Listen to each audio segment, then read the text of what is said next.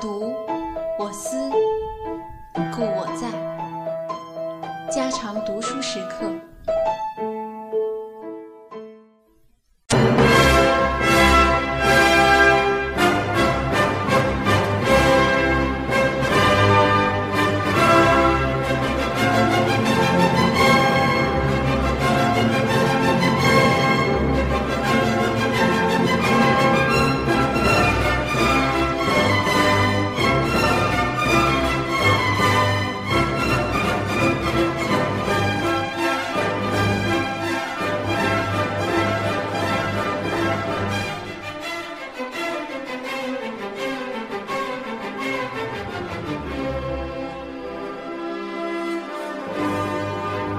约翰·克里斯托弗，罗曼·罗兰著，第二卷，清晨，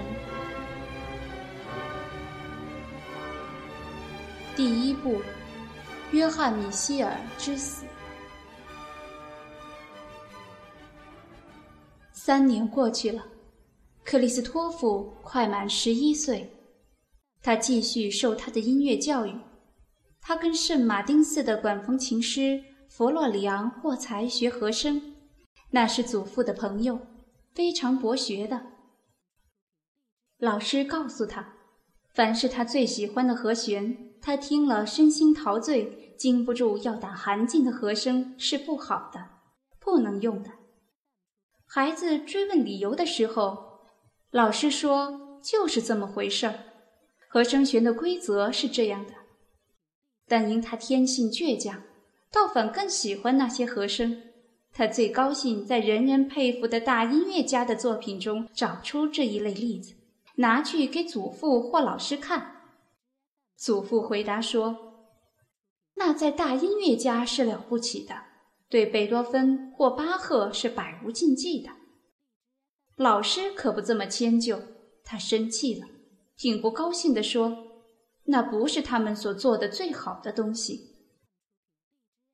现在，克里斯托夫可以随便到音乐会和戏院里去，同时他每样乐器都学一点儿。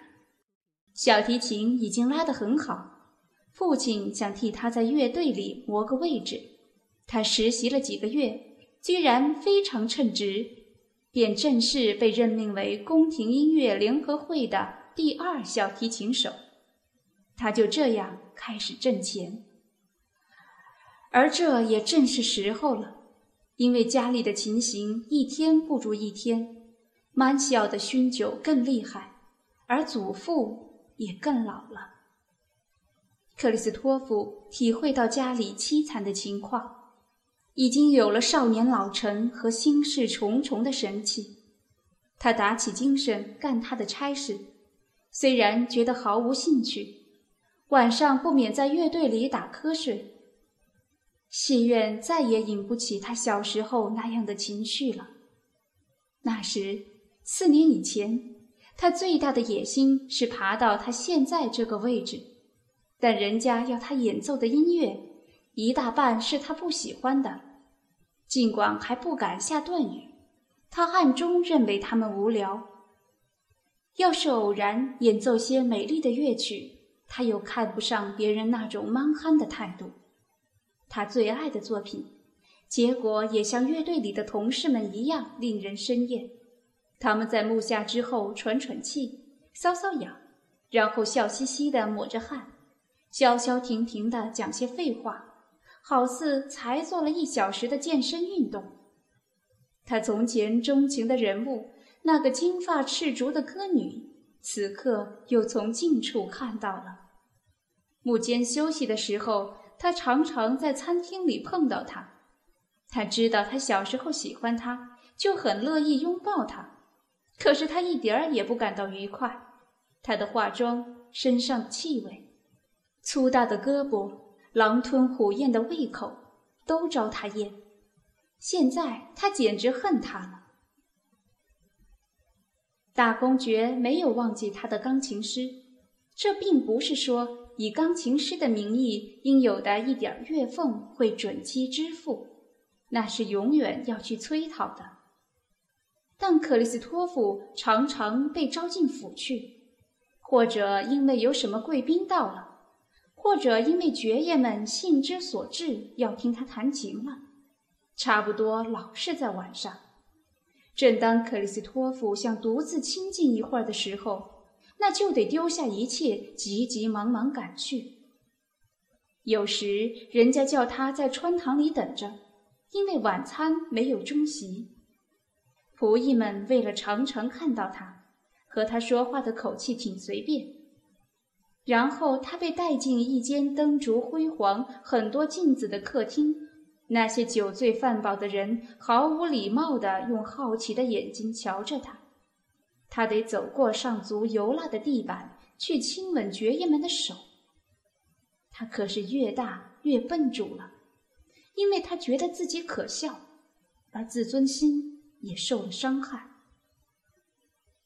然后他坐上钢琴，不得不替那些笨蛋演奏。他认为他们是笨蛋。有时候，人家那种漠不关心的态度简直使他受不了，几乎要停下来。他缺乏空气，好像快闷死了。奏完以后，大家随便夸奖一阵，介绍他见这个，见那个。他觉得被人当作古怪的动物，跟亲王动物园里的珍禽异兽一样。所有赞美的话多半是对主人，而不是对他说的。他自以为受了羞辱，因之他的多心几乎成了一种病态，而且因为不敢表现出来，所以愈加痛苦。哪怕是人家最无心的行动，他也看出有侮辱的成分。有人在客厅的一角笑，那一定是笑他。他可不知笑他什么，是笑他的举动呢，还是笑他的服装？笑他的面貌呢，还是笑他的手足？一切都使他感到屈辱。人家不跟他谈话，他觉得屈辱；跟他谈话也觉得屈辱；把他当作小孩子般给他糖果，也觉得屈辱。要是大公爵用着贵人们那种不拘小节的态度，给他一块金洋，把他打发走，他尤其难看。他因为穷，因为被人看作穷而苦恼。有一天晚上回家的时候，他手里拿的钱使他心里难过到极点，甚至把他扔在地窖的方洞里。可是过了一会儿。他不得不压着傲气去捡回来，因为家里急欠肉店的账已经有好几个月了。他的家长可想不到这些为了自尊心所受的痛苦，倒还因为他受到亲王的忧郁而很高兴呢。儿子能在爵府里跟那些漂亮人物一起消磨夜晚。老实的路易莎简直想不出还有什么更美的事儿。至于曼西奥，那更是向朋友们经常夸耀的资料。但最快乐的还是老祖父，他表面上装作独来独往，说话毫无忌讳，瞧不起名贤地位，骨子里却是挺天真的，仰慕金钱、权势、荣誉、声望。看见孙儿能接近那些有才有势的人，他真得意极了，仿佛孩子的光荣能直接反射到自己身上。他虽然装作若无其事，总掩不住脸上的光彩。凡是克里斯托夫进爵府的晚上，老约翰米歇尔就得借端待在媳妇那里。他等孙儿回来的心情，竟像小孩子一样的不耐烦。克里斯托弗一回家，他兼装着漫不经心的神气，提出些无关紧要的问句，好比：“嗯，今儿弹得不坏吧？”或是亲热的暗示，例如：“哦，我们的小克里斯托弗回来了，一定有些新闻讲给我们听了。”要不然，便用一句巧妙的恭维话捧捧他：“公子在上。”我们这厢有礼了。可是克里斯托弗沉着脸，心绪恶劣，冷冷地回答了一声：“您好。”就去坐在一旁生气。老人家继续问下去，提到些比较实际的事，孩子的回答只有唯唯否否。家里别的人也插进来问长问短，克里斯托夫可愈来愈拧着眉头，一字一句差不多全得从他嘴里硬逼出来。终于，约翰米歇尔发脾气了，说出难听的话。克里斯托夫也不大客气地顶回去，结果闹得不欢而散。老人砰的一声带上了门走了。这些可怜虫所有的乐趣都给克里斯托夫破坏了，而他们也完全不了解他恶劣的心绪。他们奴颜卑膝的精神可并非他们的过失。他们根本没想到另有一套做人的方法。于是克里斯托夫变得深长了。虽然对家人不下什么判断，他总觉得自己跟他们隔着一道鸿沟。当然，他也夸张这种隔膜的情形，因为即使思想不同，要是他能推心置腹的跟他们谈一谈。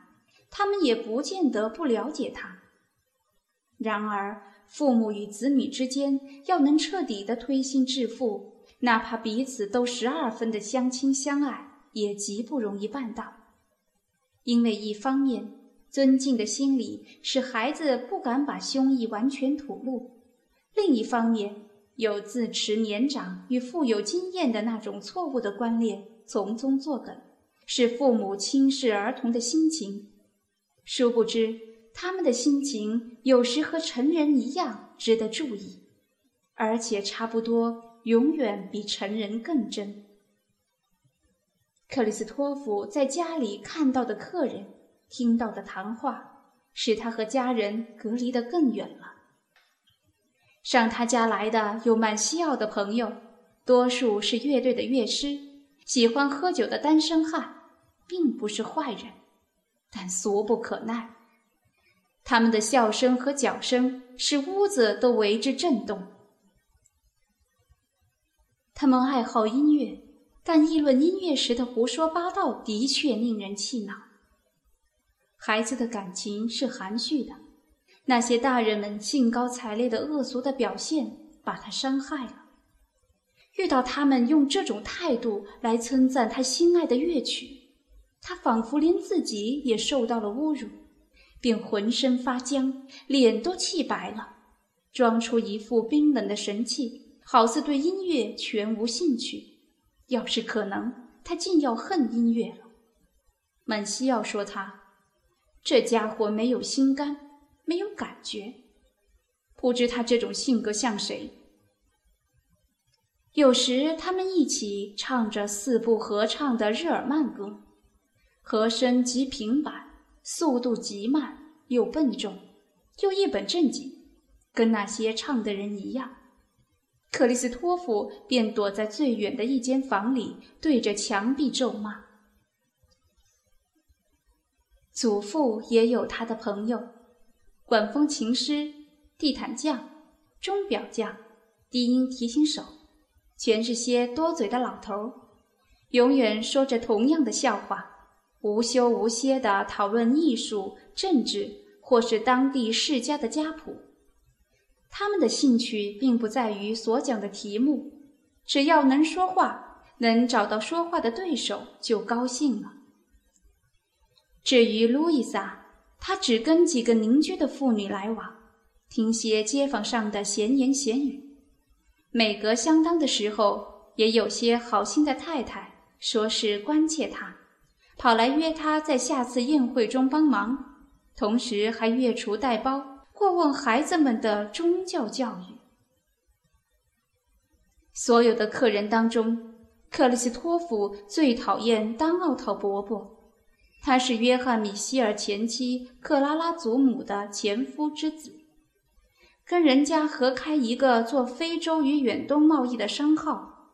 他可以说是新派德国人中的一个典型。一方面对民族古老的理想主义冷嘲热讽地表示唾弃，一方面因为国家打了胜仗，特别崇拜强权与成功，而这种崇拜正显出他们是暴发户，最近才领略到强权与成功的滋味。但要改换上百年的民族性是不可能一下子办到的，所以被压制的理想主义随时会在言语、举动、道德习惯和日常生活中动不动引用歌德的名句等等上面流露出来。那真是良心与利害观念很古怪的混合品，也是一种很古怪的努力。想把旧式德国中产阶级的道德和新式商人的不顾廉耻加以调和，这种混合老带着不可相弥的虚伪的气息，因为他结果把德国的强权、贪心、利益作为一切权力、一切正义、一切真理的象征。克里斯托夫耿直的天性受不了这一套，他不能判断。伯父是否有理？可是他瞧不起他，觉得他是敌人。祖父也不喜欢那种观念，反对那些理论，但他要不了三言两语就被驳倒了，因为丹奥陶口齿伶俐，老人气度宽宏的天真，在他嘴里马上会变得幼稚可笑。结果，约翰·米歇尔也对自己的好心肠引以为羞了，甚至为表示他并不像人们所想的那么落伍，也学着丹奥陶的口吻。但他说来总不是味儿，连他自己都觉得别扭。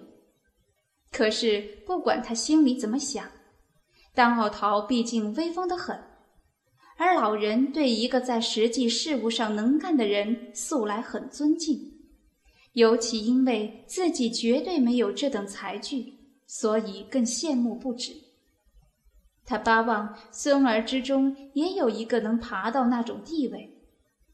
曼西奥也有这意思，决心要洛陶夫走伯父的路，因此全家都奉承着这位有钱的亲戚。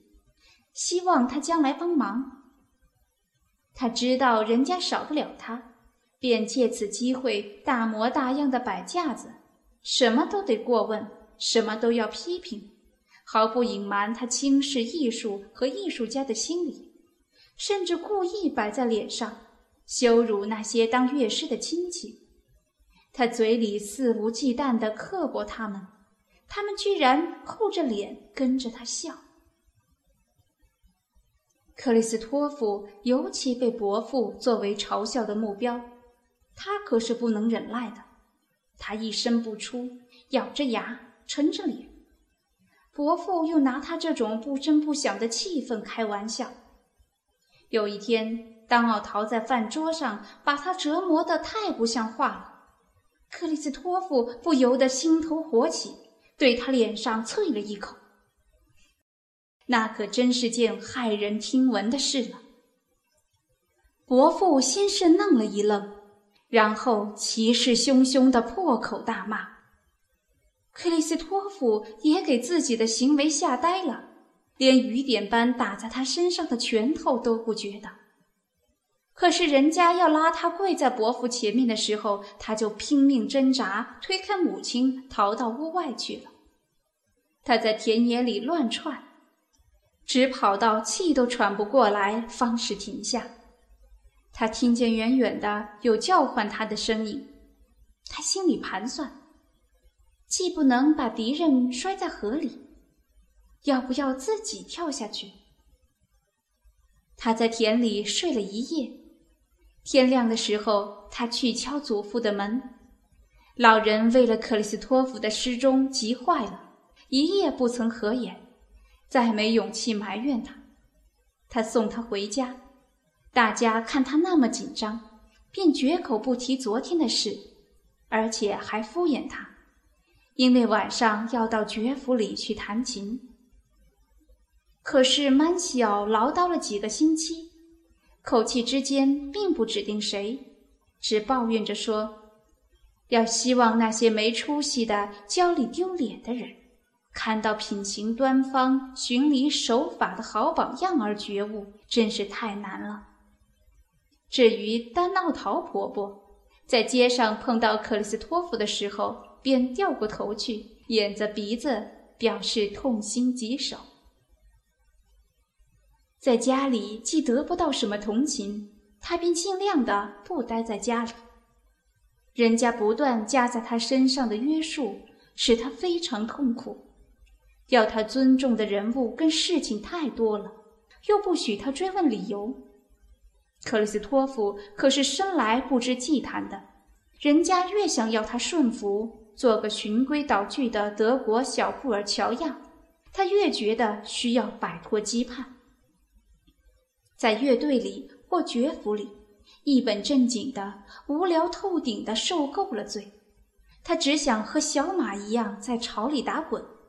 也不管什么新短裤，就从绿草如茵的山坡上滑下来，或是跟街坊上的野孩子摔着石头打架。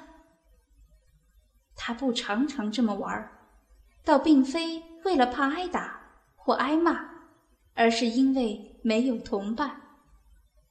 他和别的孩子老是格格不入，连街上的野孩子也不喜欢跟他玩儿。因为他对游戏太认真，下手也太重，而他也孤独惯了，和那些年纪相仿的孩子离得远远的。他为了自己游戏玩得不高明，很难为情，不敢加入他们的伙。于是他假装不感兴趣，虽然心里极希望人家邀他参加，可是谁也不跟他说一句话。他就做出满不在乎的神气，毫不难过的走开了。他的安慰只有在高托夫雷特舅舅来的时候和他出去闲逛。他越来越接近他了，认为舅舅独来独往的性格是对的。高托夫雷特到处流浪，不肯住定一个地方的乐趣。现在他完全懂得了。他们常常在黄昏时到田野去散步，漫无目的，只是一味往前走。因为高托夫列特老想不起时间，回去总是很晚，给家里人埋怨。最快活的是趁夜里大家睡熟的时候溜出去。高托夫列特明知那是不应当的。可经不住克里斯托夫苦苦哀求，而他自己也舍不得放弃这种乐趣。半夜前后，他到屋子前面，照着约定的暗号吹一声呼哨，和衣睡着的克里斯托夫便偷偷的下床，手里拿着鞋子，并着气，像野人一样巧妙地爬到临街的厨房窗下。他爬上桌子。舅舅在外边用肩头接应他，于是他们俩出发了，快活的像小学生一样。有时他们还去找渔夫希莱米，高托夫雷特的朋友。他们坐着他的小艇，慢慢的在月下荡出去。桨上滴下的水珠，好似一组八音。或是一连串的半音阶，一层乳白色的水汽在河面上颤动。群星在天空打着寒噤，两岸的机声遥遥呼应。有时听见半空中银雀那种颤动不已的歌声，他们是误会了月光从地上飞起来的。大家相对无语。高托夫列特轻轻地唱着一支歌，希莱米讲着关于动物生活的奇怪的故事，像谜一样简短的话，使事情显得更神秘。月亮隐在树林后面去了，小艇驶到了一带黑沉沉的港峦下，黑的天光和黑的水色。合成一片，河上没有一丝波纹，万籁俱静。扁舟在黑夜里荡漾，简直说不出它是在荡漾、漂浮，还是停着不动。芦苇摇曳，往四下里分披，声音像丝绸的摩擦。他们悄悄地靠岸，下了地，走回去。有时要到黎明才回家。他们顺着河边走，一大群银白色的阿波兰德鱼，像麦穗一般的绿，又像宝石一般的蓝，在晨光的熹微中簇拥而来。它们像黑杜萨头上的群蛇似的万头展动，拼命追逐人家丢下去的面包，一边打圈儿，一边望着水里沉。然后像一道闪光似的，忽然不见了。河水给反光染上粉红或葵花的色调，鸟儿一批一批的醒了，它们加紧步子赶回去，像出门时一样的小心。孩子爬进空气恶浊的卧室，爬上他的床，马上睡熟了。身上带着田野里清新的香味儿。他这样的出去回来，一点事没有，可以永远不给人发觉。要不是有一天小兄弟恩斯德出头告密的话，从此这种事被禁止了，克里斯托夫也受到监视了。可是他依旧有法子溜出去。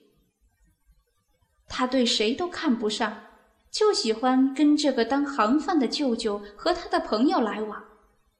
家里的人看了气恼极了，满小说他自甘下流。老约翰·米歇尔嫉妒克里斯托夫对高托夫雷特的亲热，他责备孩子有了接近上流社会、侍奉贵人的机会，不该屈尊俯就，去交接那些市井小民。大家认为。克里斯托夫不爱惜身份。